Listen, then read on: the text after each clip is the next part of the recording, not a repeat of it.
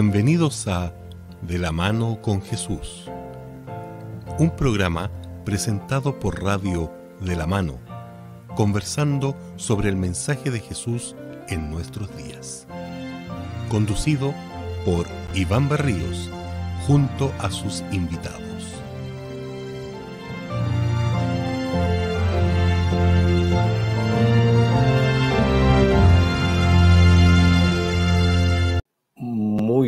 ¿Cómo están ustedes? Hola. Hola, hola Bien. a todos. Bien, estamos agradecidos del Señor, estamos con vida y con salud. Y ahí Don Hugo también está diciendo hola, quiere decir que estamos bien, Don Hugo. ¿Cómo está? Sí, bien, gracias a Dios, todo bien por acá. Ya. ¿Y usted, Don Iván?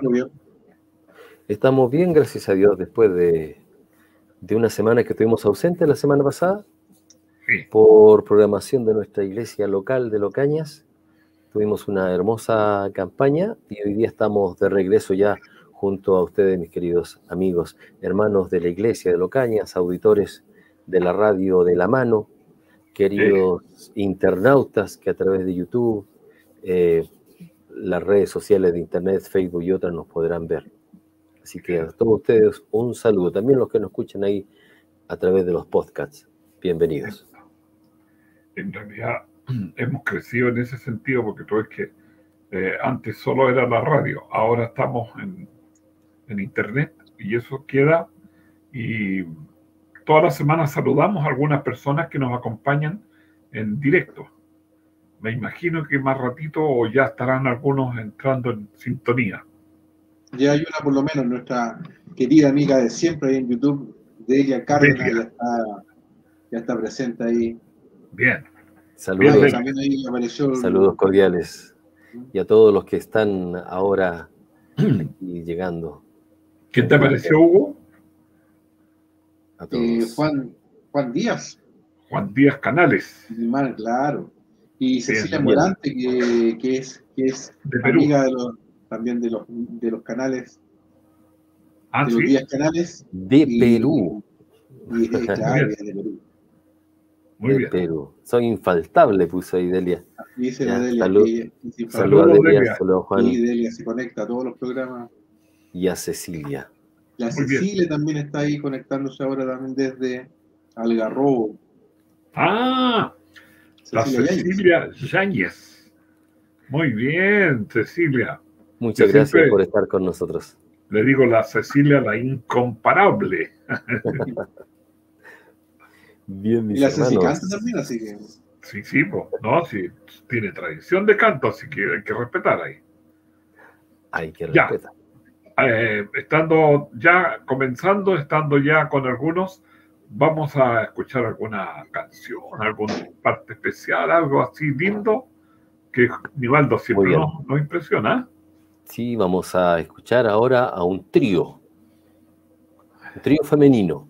Ya, relativamente nuevo, hace muy poco están conformándose estas eh, femeninas ahí voces para entonar algunos cantos que han, han compartido con nosotros a través de las redes sociales.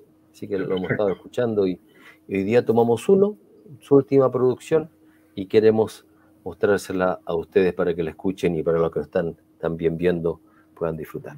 El título es Restáurame, el trío Joy, Ministerio Joy se llama. ya. Escuchemos.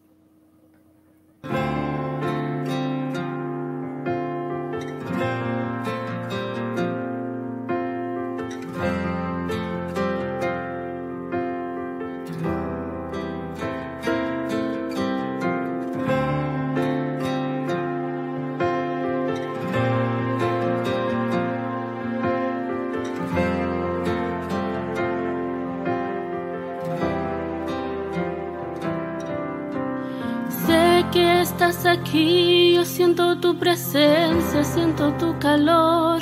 Sé que estás oyendo, sé que estás oyendo. No puedo sobrevivir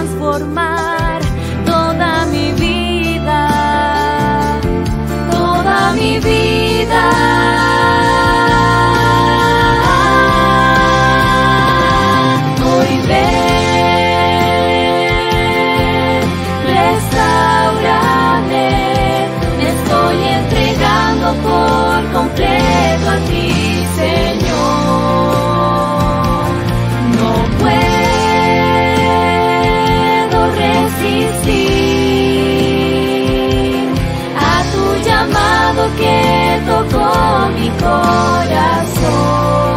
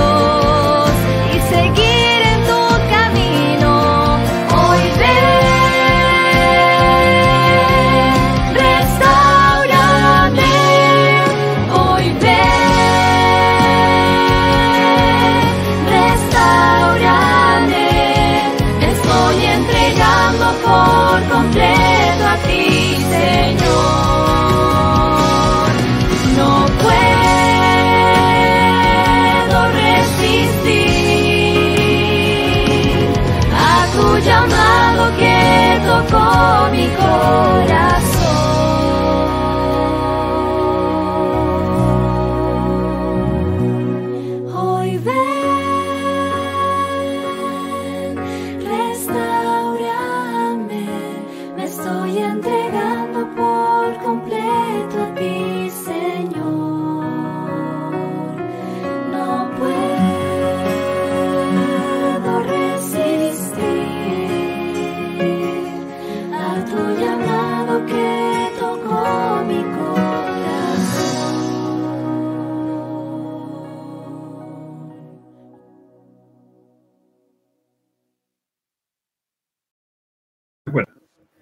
Bien, Restaurame era el tema de la Sí. portada musical de hoy día de- del trío Joy.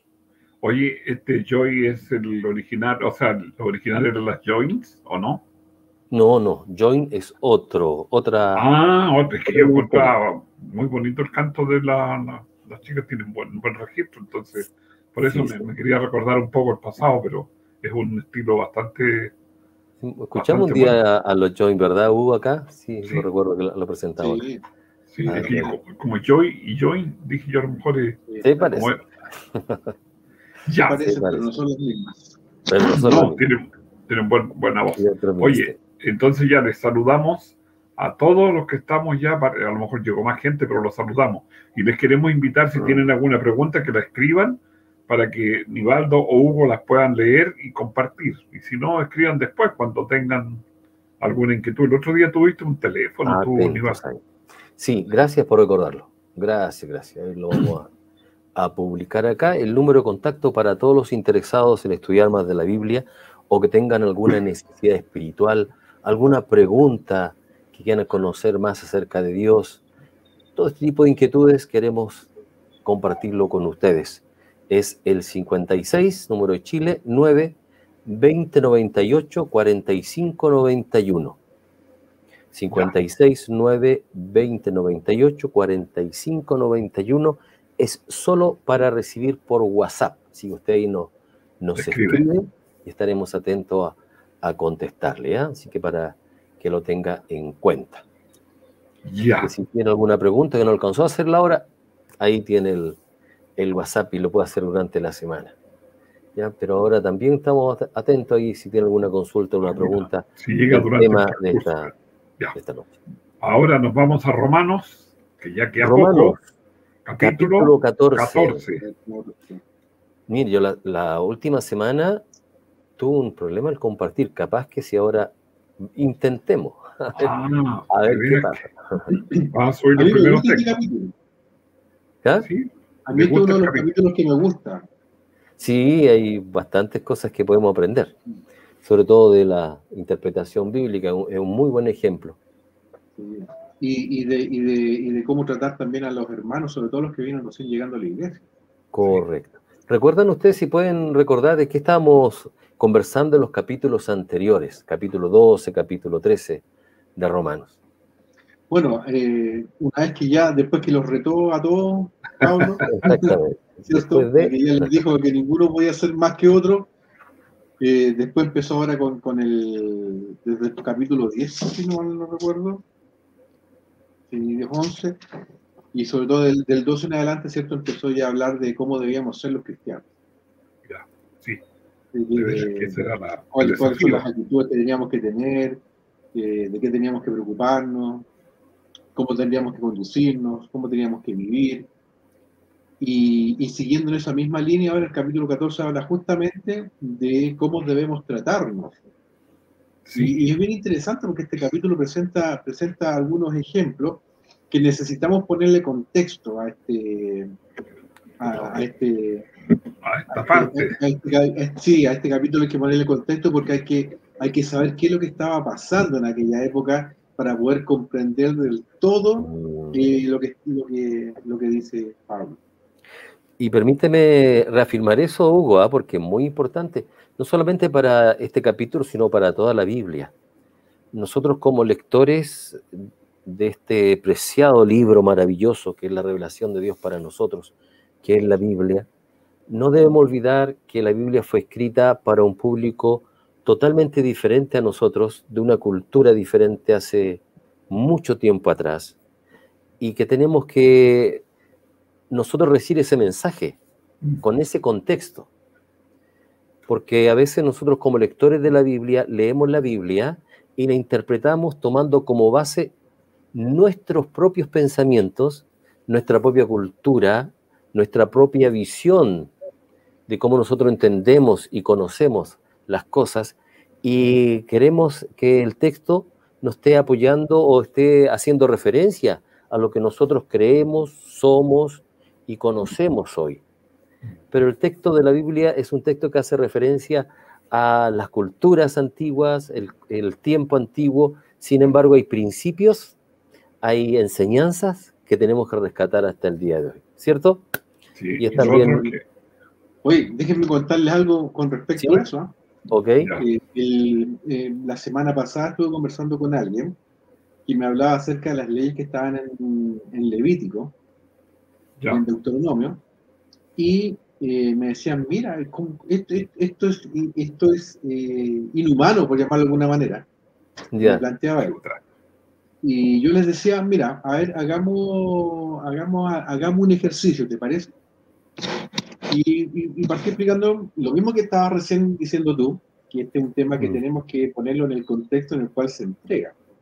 Claro. Y fuimos revisando algunas partes de algunos versículos de, de, lo que a él más le interesaba, y yo le decía, mira, lo que predominaba en aquel tiempo era A, B, C y D. Sin embargo, en, en esta ley que Dios estableció, fíjate que pone más que A, B y C. Él humaniza el A, B y C. Claro, si lo vemos con los ojos de hoy día, aparentemente nos dicen, "Oh, pero qué, qué terrible, qué tremendo lo que, lo que está pasando aquí o lo que se está dictaminando, digamos.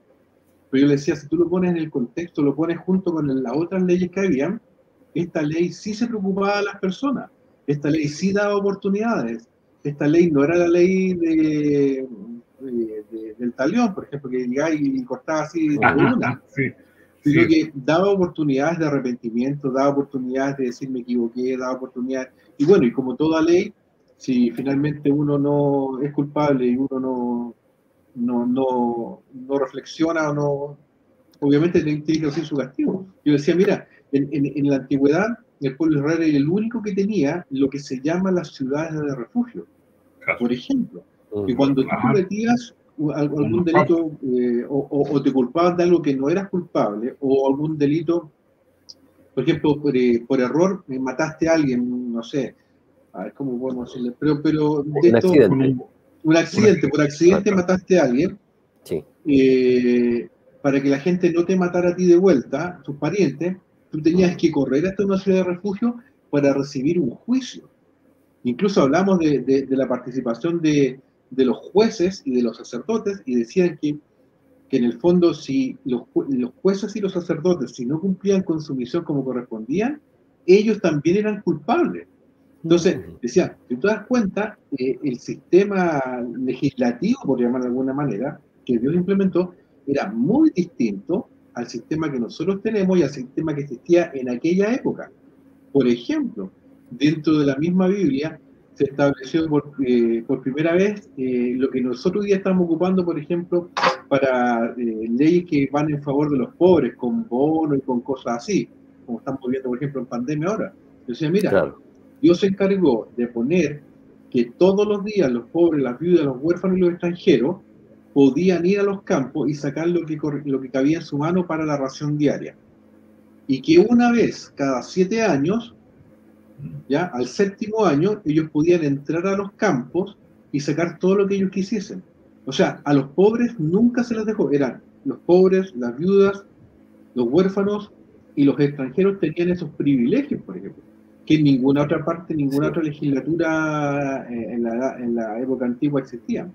Por lo tanto, decía, mirar, cuando tú miras con nuestros ojos hoy en día, claro, aquí tenés, el Estado se tiene que hacer cargo de los pobres, por ejemplo, en aquel tiempo no, pero sí Dios en sus leyes sí lo mm. tenía establecido. Pero Así que ahí tenemos también me, tocó, me acuerdo que me tocó, como digo, la semana pasada, no a conversar con alguien sobre... Conversar eso, sobre, la, cultura que y lo que se, habla en el contexto de lo que se estaba escribiendo. Iván. Bueno, el ejemplo más grande es ahí el, el, jubileo del año 50, donde volvían las tierras, donde los esclavos quedaban libres. O sea, ahí se evitaba la, la gran riqueza, porque un tipo podía ser rico, pero no multi, multi, multi, porque Tú ves que él tenía que devolver las tierras, aunque las hubiera pagado con su justo Y los esclavos. Los esclavos. solamente se perdonaban las deudas. O sea, en realidad no es que se perdonaran las, no, es que se perdonaran las deudas, sino que prescribían las deudas, que, es distinto.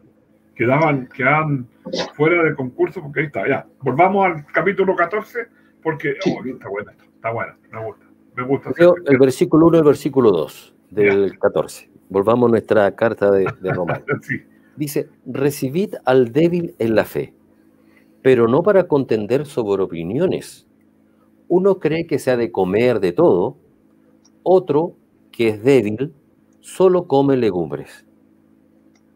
Esa es la, introducción y permítame ir inmediatamente al siguiente, yo creo, para...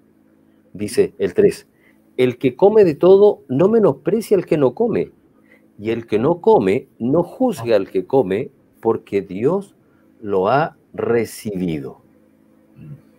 ¿Ya? Y el versículo 4, creo que sigue con la idea todavía. ¿Tú quién eres que juzgas al criado ajeno? Para su propio Señor está en pie o cae, pero estará firme, porque poderoso es el Señor para hacerlo estar firme. Entonces aquí nos habla el apóstol Pablo sobre una convivencia. Recuerden cómo, estamos, como dijimos anteriormente, estamos hablando de estos capítulos que ya son netamente prácticos. ¿Cómo debe vivir el cristiano? Y ahora dice, mira, en sus relaciones sociales, unos a otros, ¿cómo debes comportarte? Entonces dice, mira, tienes que tener mucha preocupación con un grupo de personas, con un tipo de personas que son los débiles en la fe. Los que son débiles en el sentido, puede ser, en el sentido de que pueden ser eh, nuevos, pueden estar llegando recién a la iglesia, que no conocen toda la, doctrina, puede ser hermanos que llevan quizás más tiempo, pero que simplemente tienen un raciocinio a veces menor que otra persona que puede ser de mayor entendimiento. No han dedicado tiempo. Claro, porque no han dedicado tiempo, por su cultura. En aquel tiempo había muchas personas que no sabían leer que la diferencia con aquel que sabía de leer realmente era abismante.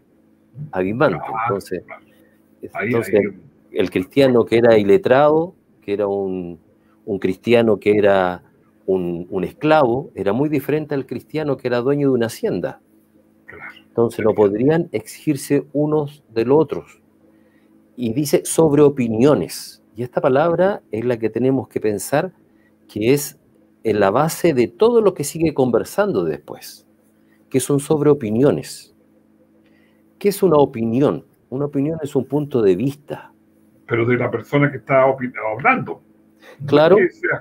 Porque yo, por ejemplo, tengo, tengo una opinión, tengo una idea de lo que estoy desarrollando, pero puede que eso vaya paralelo o vaya parte de lo que tú estás viendo o conociendo. Entonces, mi opinión es esta está bien que tenga una opinión, pero a veces no va al fondo ni al texto concreto. entonces, y, un, y entre una de estos se dice, no contiendan, es decir, ¿qué, es una contienda? Diferencia de opiniones o, digamos una discusión. Claro, una discusión, una, un cruce de, de palabras, de ideas, una contienda.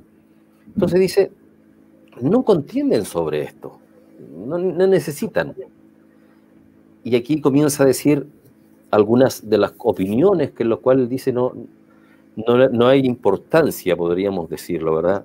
Que lo que podría estar diciendo Pablo acá, eh, sin sacar, yo creo, del pensamiento de Pablo, eh, si han de comer algo o no.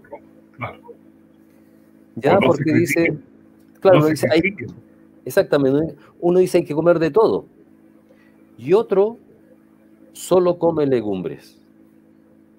Entonces dice, no, ¿para qué? ¿Qué, van a decir? Tú le vas a decir, mira, tú haces mal, tú estás equivocado porque estás comiendo solo legumbres. O al revés, tú estás equivocado porque comes carne o porque te alimentas eh, con animales que han sido muertos cadáveres, como a veces puede alguien decir, ¿verdad? Por ahí agrega también del vino, que dice que, tampoco, no es que, no, que estemos de acuerdo con el alcohol, pero todo es que dice que no, no hagamos contienda en el fondo porque alguien bebe un poco de alcohol. O no dice alcohol, dice vino, pues no sabemos. En la palabra vino, todo es que hay como no sé cuántos tipos de vino en la Biblia. Pero sí, Pablo, ahí ocupa en, otra carta esa palabra ahí. ¿ya? Dado al poco vino, dice lo, anciano. ¿Verdad? Pero aquí lo, que él está hablando es de un lugar que, hay un asunto de, opinión en la cual no, no debería entrar. ¿Verdad? Tenemos que, mm. que ver eso. Y no debemos juzgar al otro por sus acciones. ¿Perdón? sí, me parece que, debemos entender algunos, algunas cosas porque estos versículos son en eso muchas veces son dando a entender algunas cosas. En eso estamos tratando de entender esas cosas importantes ah, como tú estás quiero resaltar. Sí, porque mira, aquí aparecen, aparecen cosas como comer, como tomar, como algunos días de fiestas, por ejemplo. Como, como dice más adelante, que lo hemos leído, claro. claro.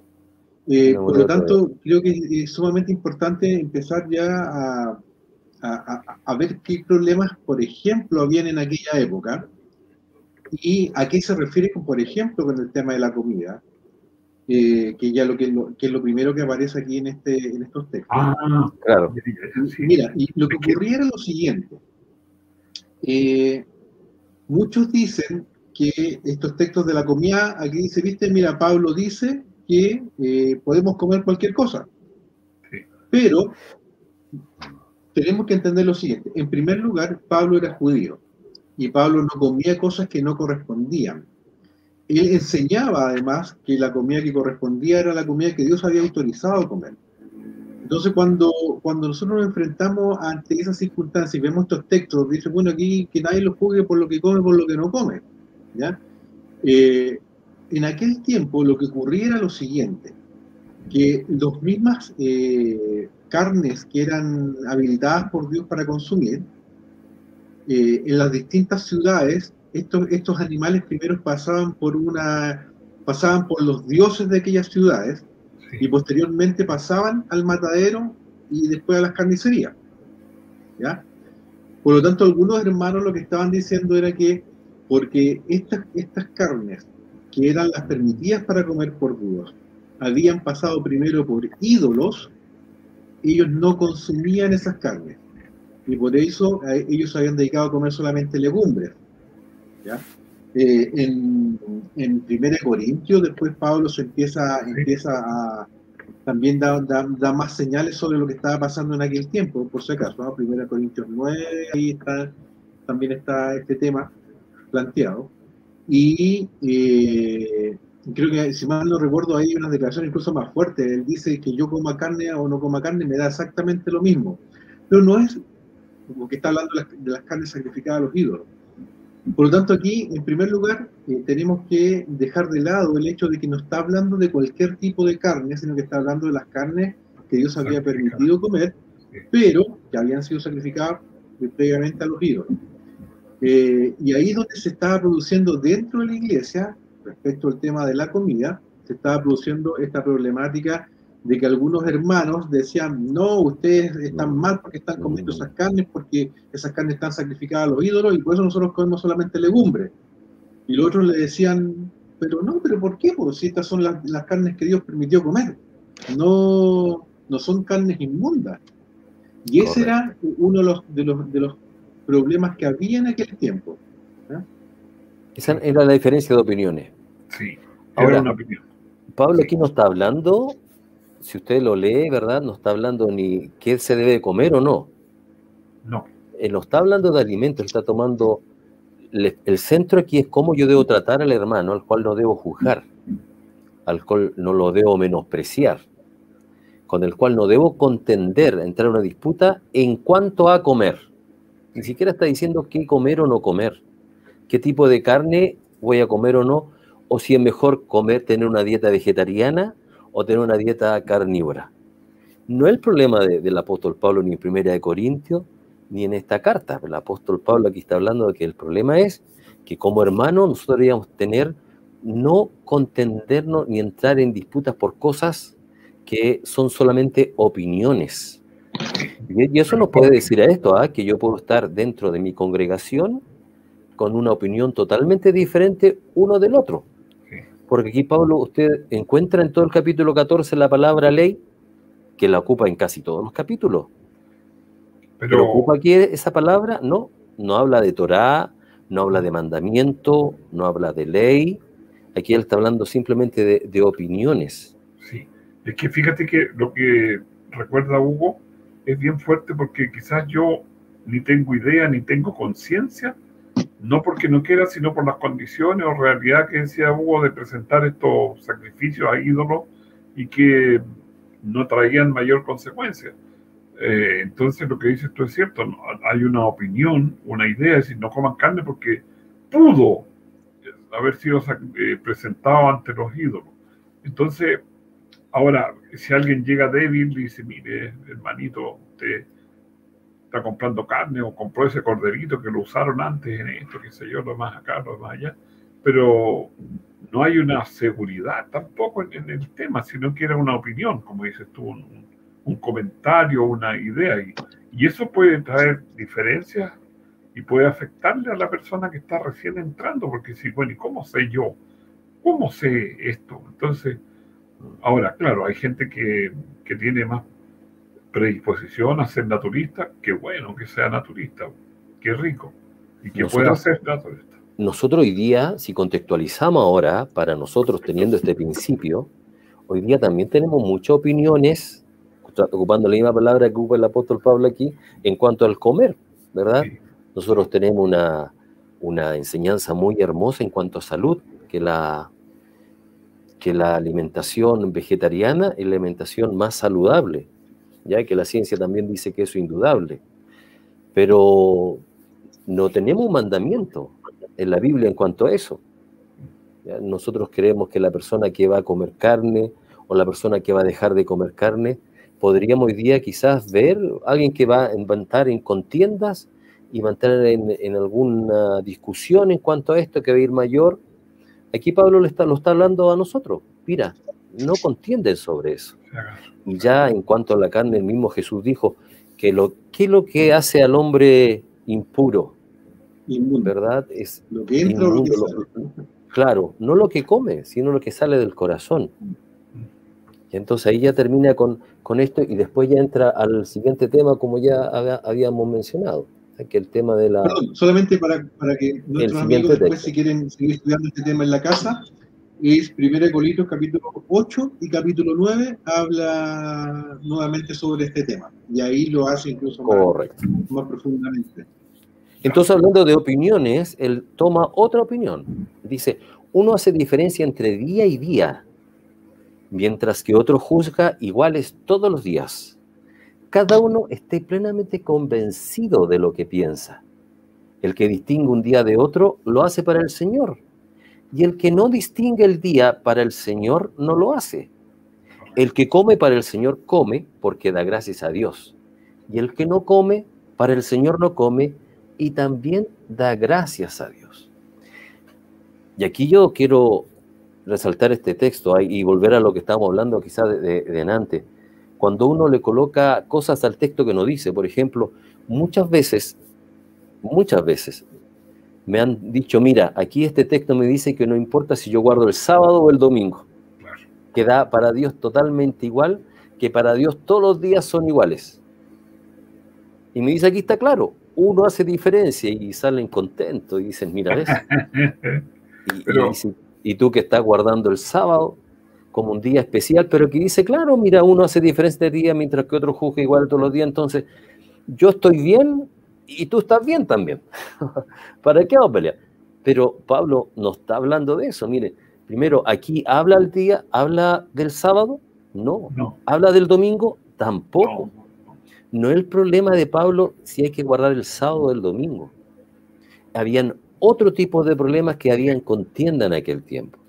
Y eso tenemos que ver otras ceremonias, otras costumbres. Y ahí tenemos que recordar algunas. No sé si ustedes se acuerdan de alguna. Yo me recuerdo, por ejemplo, del fariseo, del fariseo que iba a predicar al, al templo. En esta parábola contó Jesús del fariseo y el publicano. El fariseo dijo, yo ayuno dos veces por semana. Sí. ¿Ya? Y yo justamente te iba, a decir eso. Sí, mira, claro, y él dice, yo ayuno dos días. Los días Claro, entonces, y el que ayunaba un día, y el que no ayunaba ninguno. Entonces, esas son opiniones a, las que Pablo está refiriéndose. En ningún caso está yendo en contra a un mandamiento que él mismo guardaba, que en el Nuevo Testamento, en Hechos, encontramos que él guardaba ese día de reposo. No, no es la discusión acá. Son esos días especiales que alguno lo daba para ayunar, otro quizás para, para estar con el Señor, otro para tener... Habían diferentes tipos. Había una, hay una... ¿Pregunta? No, una, mm, un escrito antiguo que se llama la Didajé. ¿La, ubicas, Iván? No, me pillaste. La Didajé, bueno, la Didajé es un escrito eh, de la época de los apóstoles. Algunos la colocan un poquito después del año 125, pero algunos la colocan en el año 50, es decir, cuando los apóstoles estaban vivos. ¿Qué es la Didajé? Es como un resumen de todo lo que los cristianos deberían creer. Y en, y en la Didajé ahí habla acerca de días que los cristianos tenían para ayunar, dos, tres, ah, otros para comer una cosa y otro día para comer otra cosa, lo que era la costumbre. ¿Por qué? Porque para el, cristianismo que llegó, llegó a fundir muchas em, sectas judías. Tenemos a los fariseos, que eran muy diferentes a los saduceos, muy diferentes los asenios, que después aprendimos que existía esa gran secta gracias al, descubrimiento de Qumran, ¿verdad? Que, eran, entonces, los asenios con los, tenían otra manera de contar los días. Entonces, seguramente cuando se reunían unos con otros ahí en este, en este gran collage que era ya ahora la iglesia cristiana, quizá ellos decían, no, nosotros guardamos este día, este día para para reunirnos en la semana y este otro día para ayunar. Y el otro decía, no, yo guardo mis dos días, decía el fariseo, porque muchos fariseos internos también. Entonces Pablo dice, ya, por favor, por favor, mire, no hagan diferencia entre día y día. Si para uno todos los días son iguales, está bien. Y para el otro que va a ayunar dos, cuatro días, está bien también. Pero que lo haga como para el Señor. Que porque eso lo que, eh, están convencidos de lo que piensa. Entonces, cuando yo, alguien me toma este texto para enseñarme de que aquí Pablo está diciendo que en vez del sábado tengo que guardar el domingo, o que todos los días son iguales para adorar a Dios, estamos colocando nuestra propia cultura, nuestros propios pensamientos a, la Biblia que en el tiempo en que Pablo lo escribió no tenía en su mente, ni en la mente del escritor, ni en la mente de los que estaban leyendo la Biblia por primera vez en el tiempo de los romanos. Ya, ahí estamos más claros y está más preciso. Y en realidad habían tantas cosas diferentes, porque incluso la gente era más religiosa, los que eran religiosos eran mucho más, más ortodoxos, digamos, si podemos decirlo así. Y actualmente tú ves que mucha gente dice yo soy cristiana, pero poco lee la Biblia, poco practica, poco, poco participa. Entonces, Ya, don Hugo, ¿qué iba a decir usted? Ya, solamente complementarle como dato curioso de lo que estaba diciendo eh, Nivaldo. es que había unos que ayunaban los martes y los jueves y los otros decían que había que ayunar los, los miércoles y los viernes. Ese era como el dato friki nomás. tenían día indicado, entonces ellos peleaban. O sea, está ayunando el día, no, pues el día. En el versículo 10 está la razón del problema.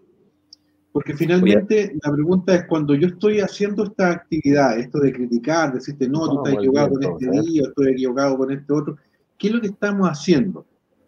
Estamos juzgando. Y ahí el versículo 10 dice, eh, ¿lo tienes ahí, Nivaldo? Sí, está ya en pantalla. Lo puedes ver tú si quieres. ¿Por qué juzgas a tu hermano? O tú también, ¿por qué menosprecias a tu hermano?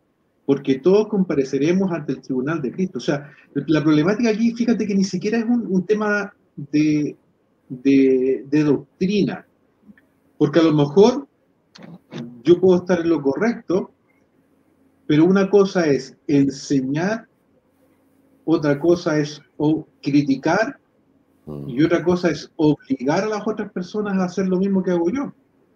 Este, este capítulo termina con frases maravillosas, que ya las vamos a ver obviamente al final, pero que, encierran eh, todo este, todos estos conceptos. Entonces, el problema es que esto no edificaba, porque no estábamos hablando aquí ni siquiera de, puntos doctrinales eh, bases o fundamentales del cristianismo, sino que estábamos hablando de cosas periféricas, como las que acabamos de ver. No, ¿es correcto ayunar el martes o el jueves o es correcto ayunar el miércoles y el viernes? Entre paréntesis, por ejemplo, nosotros tenemos, hay, una problemática en la Biblia, me refiero en términos de, la traducción, eh, por ejemplo, con el vino, porque para vino, tal como, como decía Iván, eh, se ocupan varias palabras, pero hay una palabra en particular, Iván, si mal no recuerdo, es oinos, ¿ya? que habitualmente nosotros la traducimos como eh, vino sin fermentar. Y la verdad las cosas que en la Biblia Claro, ese, esa, ese, esa palabra en la Biblia se ocupa también de repente para vinos fermentados. Entre paréntesis, había varios niveles de, de fermentación y hace varios niveles de fermentación el griego tiene una palabra específica para ello. Pero oinos es más bien lagar. ¿ya? La palabra oinos tiene más bien una raíz que tiene que ver con el lagar, cuando se pisaba la uva. Por lo tanto, cuando se hablaba de oinos, en su parte, en su raíz, habla del jugo de uva más allá que inclusive en algunas otras partes se, traduce hoy no es como el vino fermentado también. ¿ya? Y esto también es importante que nosotros lo sepamos porque a veces hay personas que le van a decir, oye, pero no también es, vino fermentado. No, no, no. La palabra hoy no se refiere más bien al lagar, no al vino. Es complicado el, el, estudio de la palabra vino en la Biblia. Han, muchos que han, han tratado de de llegar a una regla, como dice nuestro hermano Hugo, que después otro estudioso que muy bien, con un estudio más profundo, refuta lo anterior. Entonces pensar de que una palabra siempre se refiere al jugo de uva, nos complica pensar eso ahora. Lo que sí uno tiene que usar, por ejemplo, simplemente decir que en la Biblia, eh, en el Antiguo Testamento, también se habla en muchas ocasiones en contra del alcohólico, y de los, de, los desastres del vino, tanto para la salud como para la familia, ¿verdad? No, mires, el vino cuando rojea, es decir, el vino Claro, exactamente. Uno ve que. Y por, ejemplo, en el caso de, los, de los nazarenos, tú ves que se le advierte a la familia Correcto. Que, no, beba. Entonces, o sea, había alguna tendencia, algún daño, algo traía, porque tú ves que Exactamente. será nazareo y no va a beber ni nada, ni sidra, ni, sidra, nada. Por lo tanto, era algo. El primer proceso picadito. Algo que implícitamente no era, no, era algo que el Señor permitía. Sí, correcto. No era algo que el Señor nunca recomendó.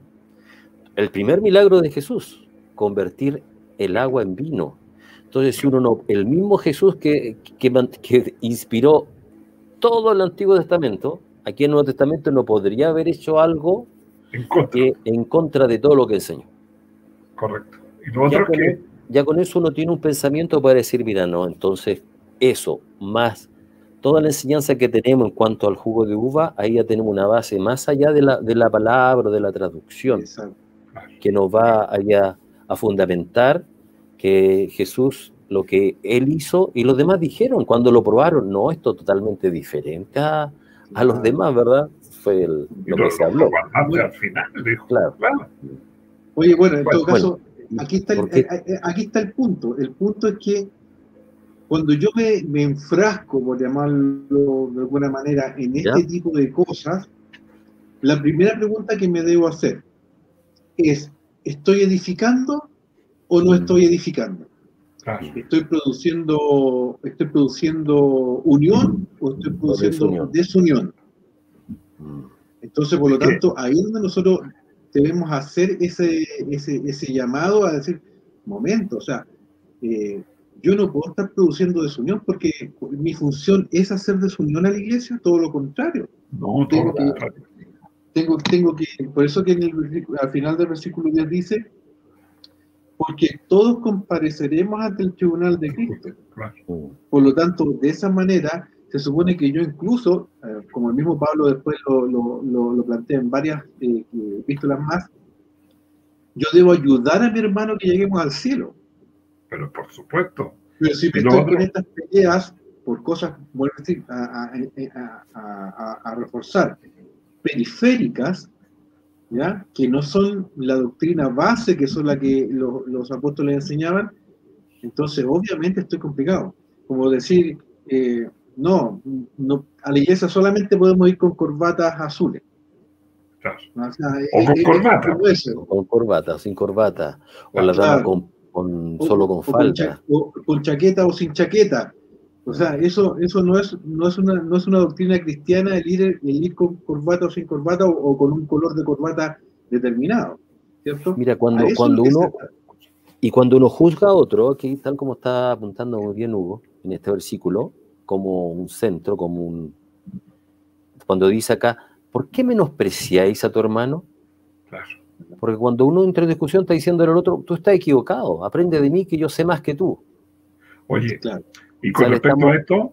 Estamos menospreciando sí, perdona. Con respecto a eso, yo creo que en el fondo cuando alguien dice, como, como dice tú, Eduardo, ¿por qué eh, en el fondo yo sé más o yo soy más? O sea, exaltándome auto, eh, como que yo soy más capaz que tú, soy más inteligente, soy más... Entonces, eh, humana la cosa, pero no es sana ni es necesaria para la iglesia porque me estoy cavando una tumba yo mismo, porque normalmente, ¿qué quiero? Demostrarle a los demás que, que yo sé más, que yo soy más, que, etcétera. Entonces, a lo mejor puede que la persona haya estudiado más tiempo, qué sé yo. Quiero resaltar el versículo 7 y 8 porque eh, ah. el texto que más me gusta de este capítulo tengo que, que nombrarlo. Porque dice, antes de ir al otro, dice, porque ninguno de nosotros vive para sí, Aquí donde vamos, vamos a, si creemos en esto, en lo que dice estos dos textos, no va a tener problema de menosprecio, ni de vanagloria, vamos a tratar al otro mejor que uno. Dice, ninguno de nosotros vive para sí, y ninguno muere para sí. Si vivimos, para el Señor vivimos. Y si morimos, para el Señor morimos. Así pues, sea que vivamos o que muramos, del Señor somos. Oh, esto, este, si uno, cada frase de esto yo creo que es para hacer un programa especial, ¿verdad? Aquí nos dice que nosotros tenemos que dedicarnos a nuestra relación personal con el Señor. Y de acuerdo a eso, pensar que nosotros estamos viviendo para Él, para Él. Y, y, si vivimos para Él, nosotros vamos a respetarnos unos con otros. ¿ya? Y el, otro que está acordando que con lo que estaban diciendo ustedes recién, eso de que que si yo digo, hoy hagamos esto, hagamos esto otro, son, son los ecos justamente de, de la parábola que tú habías citado, por la parábola de, de, Gracias, Señor, te doy porque no soy como este publicano. O sea, solo y, antes, de irnos a los textos finales, porque por el tiempo dice el versículo 5, la última parte, que también ahí Iván había hecho un buen comentario para resaltarlo, dice, cada uno esté plenamente convencido de lo que piensa. Esta palabra convencido se refiere como entusiasmo. Es decir, que lo que tú hagas, hazlo bien como para el Señor, pero lo con ganas, hazlo así con, con, con, fuerza. Con un ¿ah? propósito, Con un propósito firme, así que con entusiasmo. el, casi como cuando uno va a ver el, al, va, va, yo no soy hincha de fútbol, pero es un buen ejemplo. Cuando uno va, o como mi buen amigo que le sé que le gusta mucho, cuando uno va a la final, donde sabe que su equipo va a jugar y sabe casi que tiene segura la, porque el equipo no, no es muy bueno. Y uno va con entusiasmo, o sea, yo veo que salen en la micro, van con su polera y gritan y van en el auto tocando la bocina con las banderas. Eso es entusiasmo, ¿verdad? Yo veo que eso están convencidos en lo que piensan. Y eso yo, yo aquí veo, ¿estamos entusiasmados nosotros con el Señor? Cuando vamos a la iglesia, ¿vamos con ese mismo entusiasmo?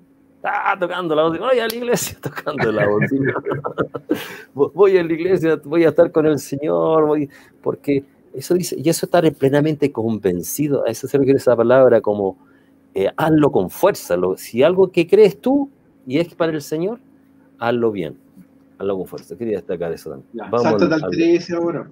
Ahí vamos, sí. Mira, vamos para allá. Vamos, al 13 para ir terminando. ¿Qué dice el 13, Hugo? Así que ya no nos juzguemos más los unos a los otros, sino que más bien decidir no poner tropiezo u ocasión de caer al hermano. Sáltate al 15, por favor. Ya. Porque mira lo que dice el 15 en este mismo contexto. Dice, sí. pero por, si por causa de la comida tu hermano es entristecido, ya no andas conforme al amor. No hagas por causa de tu comida que se pierda aquel por quien Cristo murió. Este es el punto del cual está atacando Pablo en, todo este contexto. O sea, este, esto es lo que él quiere evitar, que por estas problemáticas eh, externas o, sin importancia, finalmente alguien se pierda. Si ese es el problema. ¿Y por qué se va a perder? Yo solamente porque yo voy a quedar, voy a quedar bien. Mm. No puede ser. No puede ser. Eso es lo que definitivamente Pablo ataca en este en, esta conducta. Recordemos que estamos hablando, siempre estamos hablando de la actitud y las conductas del cristiano. Y nosotros no podemos, ya sea porque sepamos más o porque sepamos menos, eh, hacer este tipo de cosas. Ese es el, lo que está hablando acá. Cuando yo entré a la iglesia, que era un jovencito, 16, 17 años, invité a varios amigos de la de mi formación. Ah, de tu sector donde de vivías. Mi sector, que varios ahí permanecieron, Gabriel Almuna, Patricio Jara. Ah, sí. Tú te acuerdas, Iván, ¿verdad? Sí, sí, sí. ¿Ya? Y, hubo uno de que trajo uno de estos amigos, un, trajo un amigo que yo poco lo conocía, creo que era amigo del colegio. Y después yo le pregunté por qué no fue más. Entonces lo, él me dijo que le habían dicho que alguien que no era manera de presentarse a la iglesia como él venía presentado. Entonces, mira, ya, yo creo que para ir a la iglesia uno tiene que ir de la mejor manera. Hay una manera de la iglesia y esa es, la, de la mejor manera. Pero es una de esas cosas triviales, como bien decía Hugo. Y lo otro es que fíjate que vamos a lo positivo. Suponte tú que, que es una dama y ella se da cuenta y mira para el lado y dice, uy, nadie aquí anda con minifalda, por decir una cosa que se note nadie anda con minifalda. Y ella dice, y puede preguntar, puede mirar, puede ver, puede hacer el cambio, pero sin que se le critique, sin que le digan hermanita o hermano, o por qué anda con botas, no sé, pero, o lo que decíamos delante de la corbata. O sea, si yo miro, un día un amigo a propósito llegó a la iglesia, que leyó el camino a Cristo y dijo, tengo que buscar la iglesia. Y llegó a una iglesia.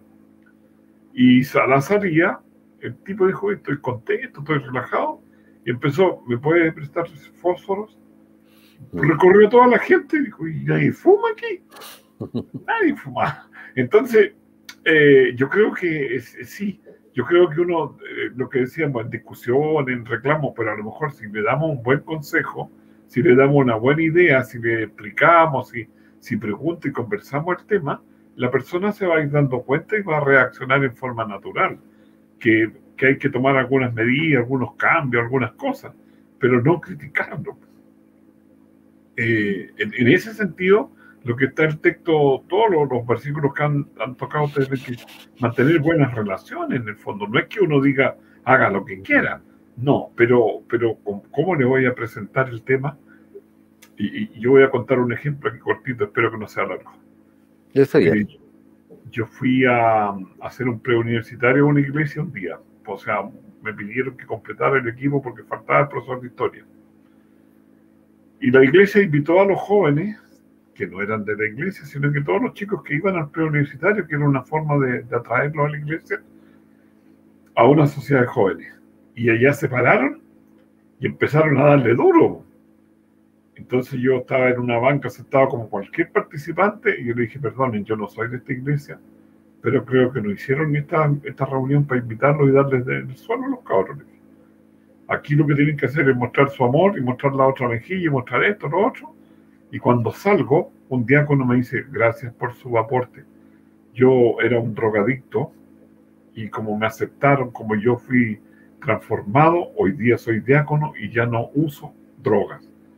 Y nos dimos la mano, nos dimos un abrazo y yo me fui a mi, a mi iglesia, a mi casa, si era, y fui a la sociedad de jóvenes por acompañar a los jóvenes que estaban yendo al preuniversitario. Entonces a veces nosotros se nos escapa un poco la forma y hacemos más daño que producirlo, porque lo que queríamos era atraer a esos chicos como decías tú, Gabriel Almuna o Patricio Jara, que las otras personas no lo ubican, pero llegó un momento que ellos tuvieron que ir tomando decisiones con, con toda su vida. La comida, la bebida. Y como todos nosotros. Exacto. Y tenemos todavía que seguir avanzando al Señor. Oye, los últimos, sí, Hugo, dime, dime. Sí, sí, mira, yo quiero que hay algo que me llama la atención, que es lo que está al final, que es del versículo 21 en adelante, que no sé si puedes ponerlo porque la, otra pregunta es, ¿yo debo hacer, hacer eh, lo que yo creo que haga, lo que yo creo que está bien? Y aquí el consejo de Pablo es, muy sabio. Dice, mejor es no comer carne, ni beber vino, ni hacer nada que ofenda, debilite o haga tropezar a tu hermano. Versículo 22. Hace una pregunta extraordinaria. Dice, ¿tienes tú fe?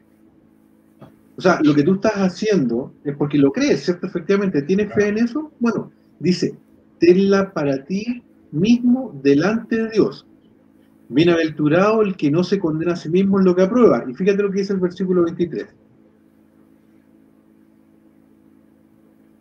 Dice, pero el que duda sobre lo que come, se condena a sí mismo, porque no lo hace con fe.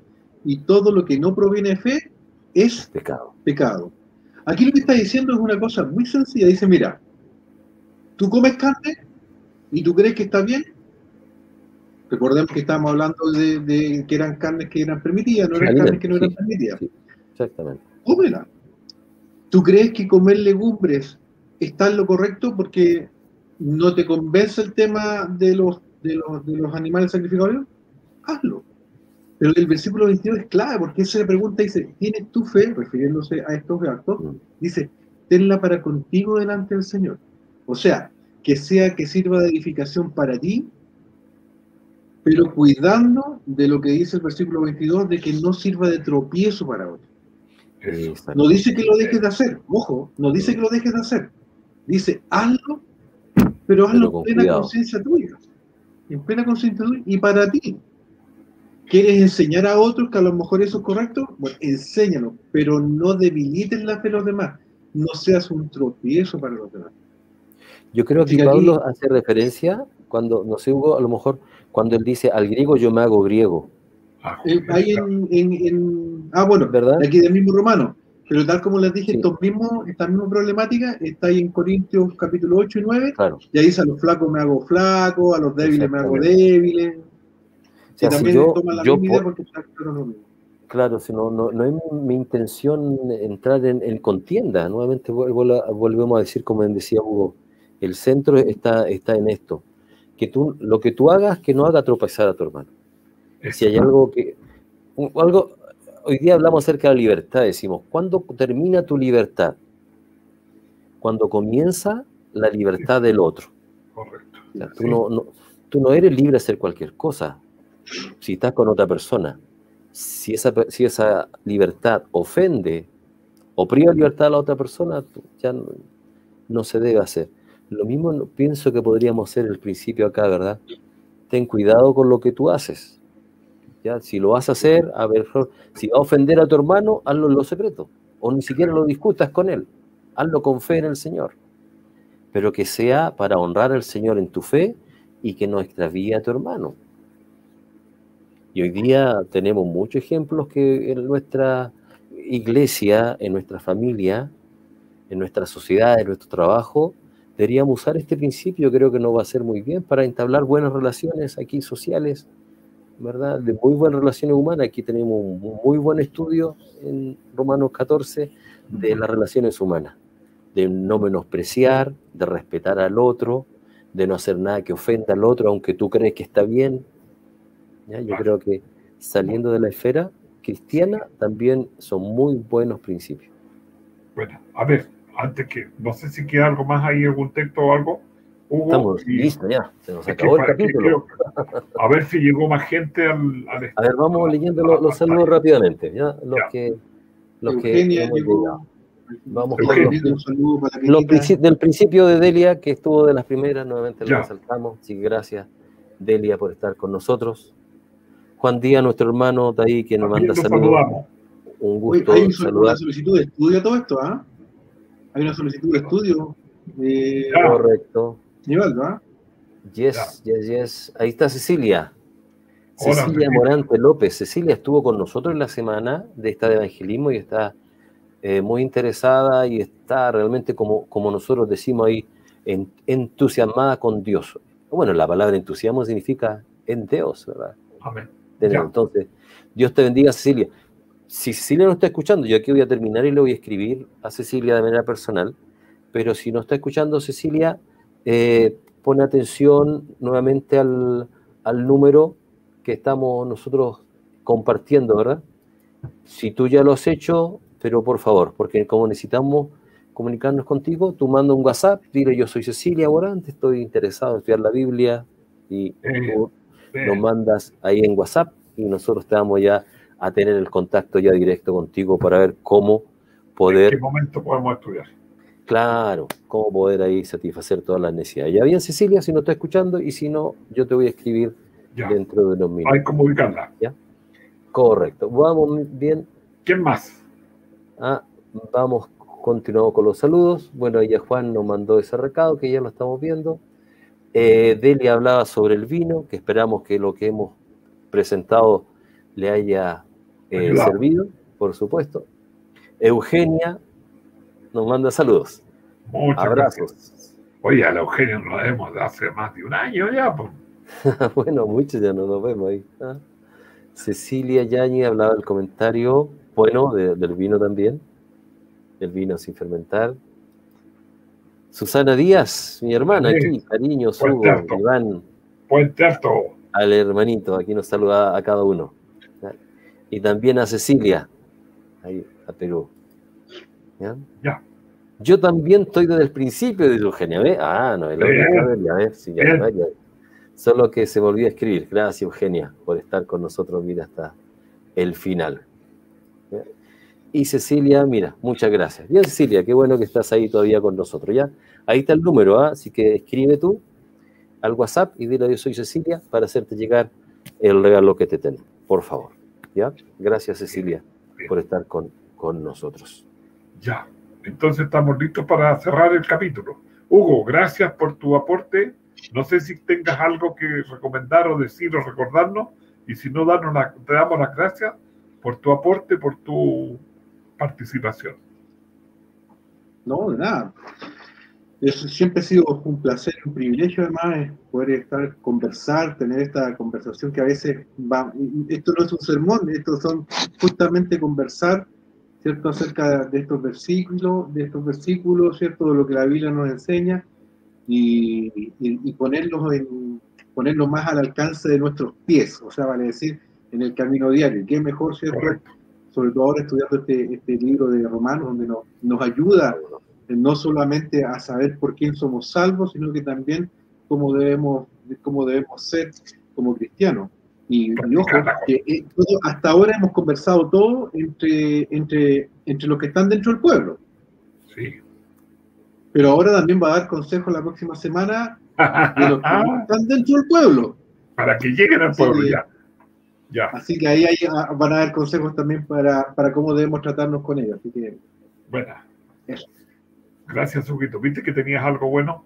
Nos va a dejar sí, y el saludo cordial que se nos, a veces se nos olvida también, pero pues, obviamente para nuestros principales eh, eh, público objetivo, que son, ¿cierto?, de la radio de la mano, ¿cierto?, que son ellos los que inspiraron este programa, por ellos y para ellos.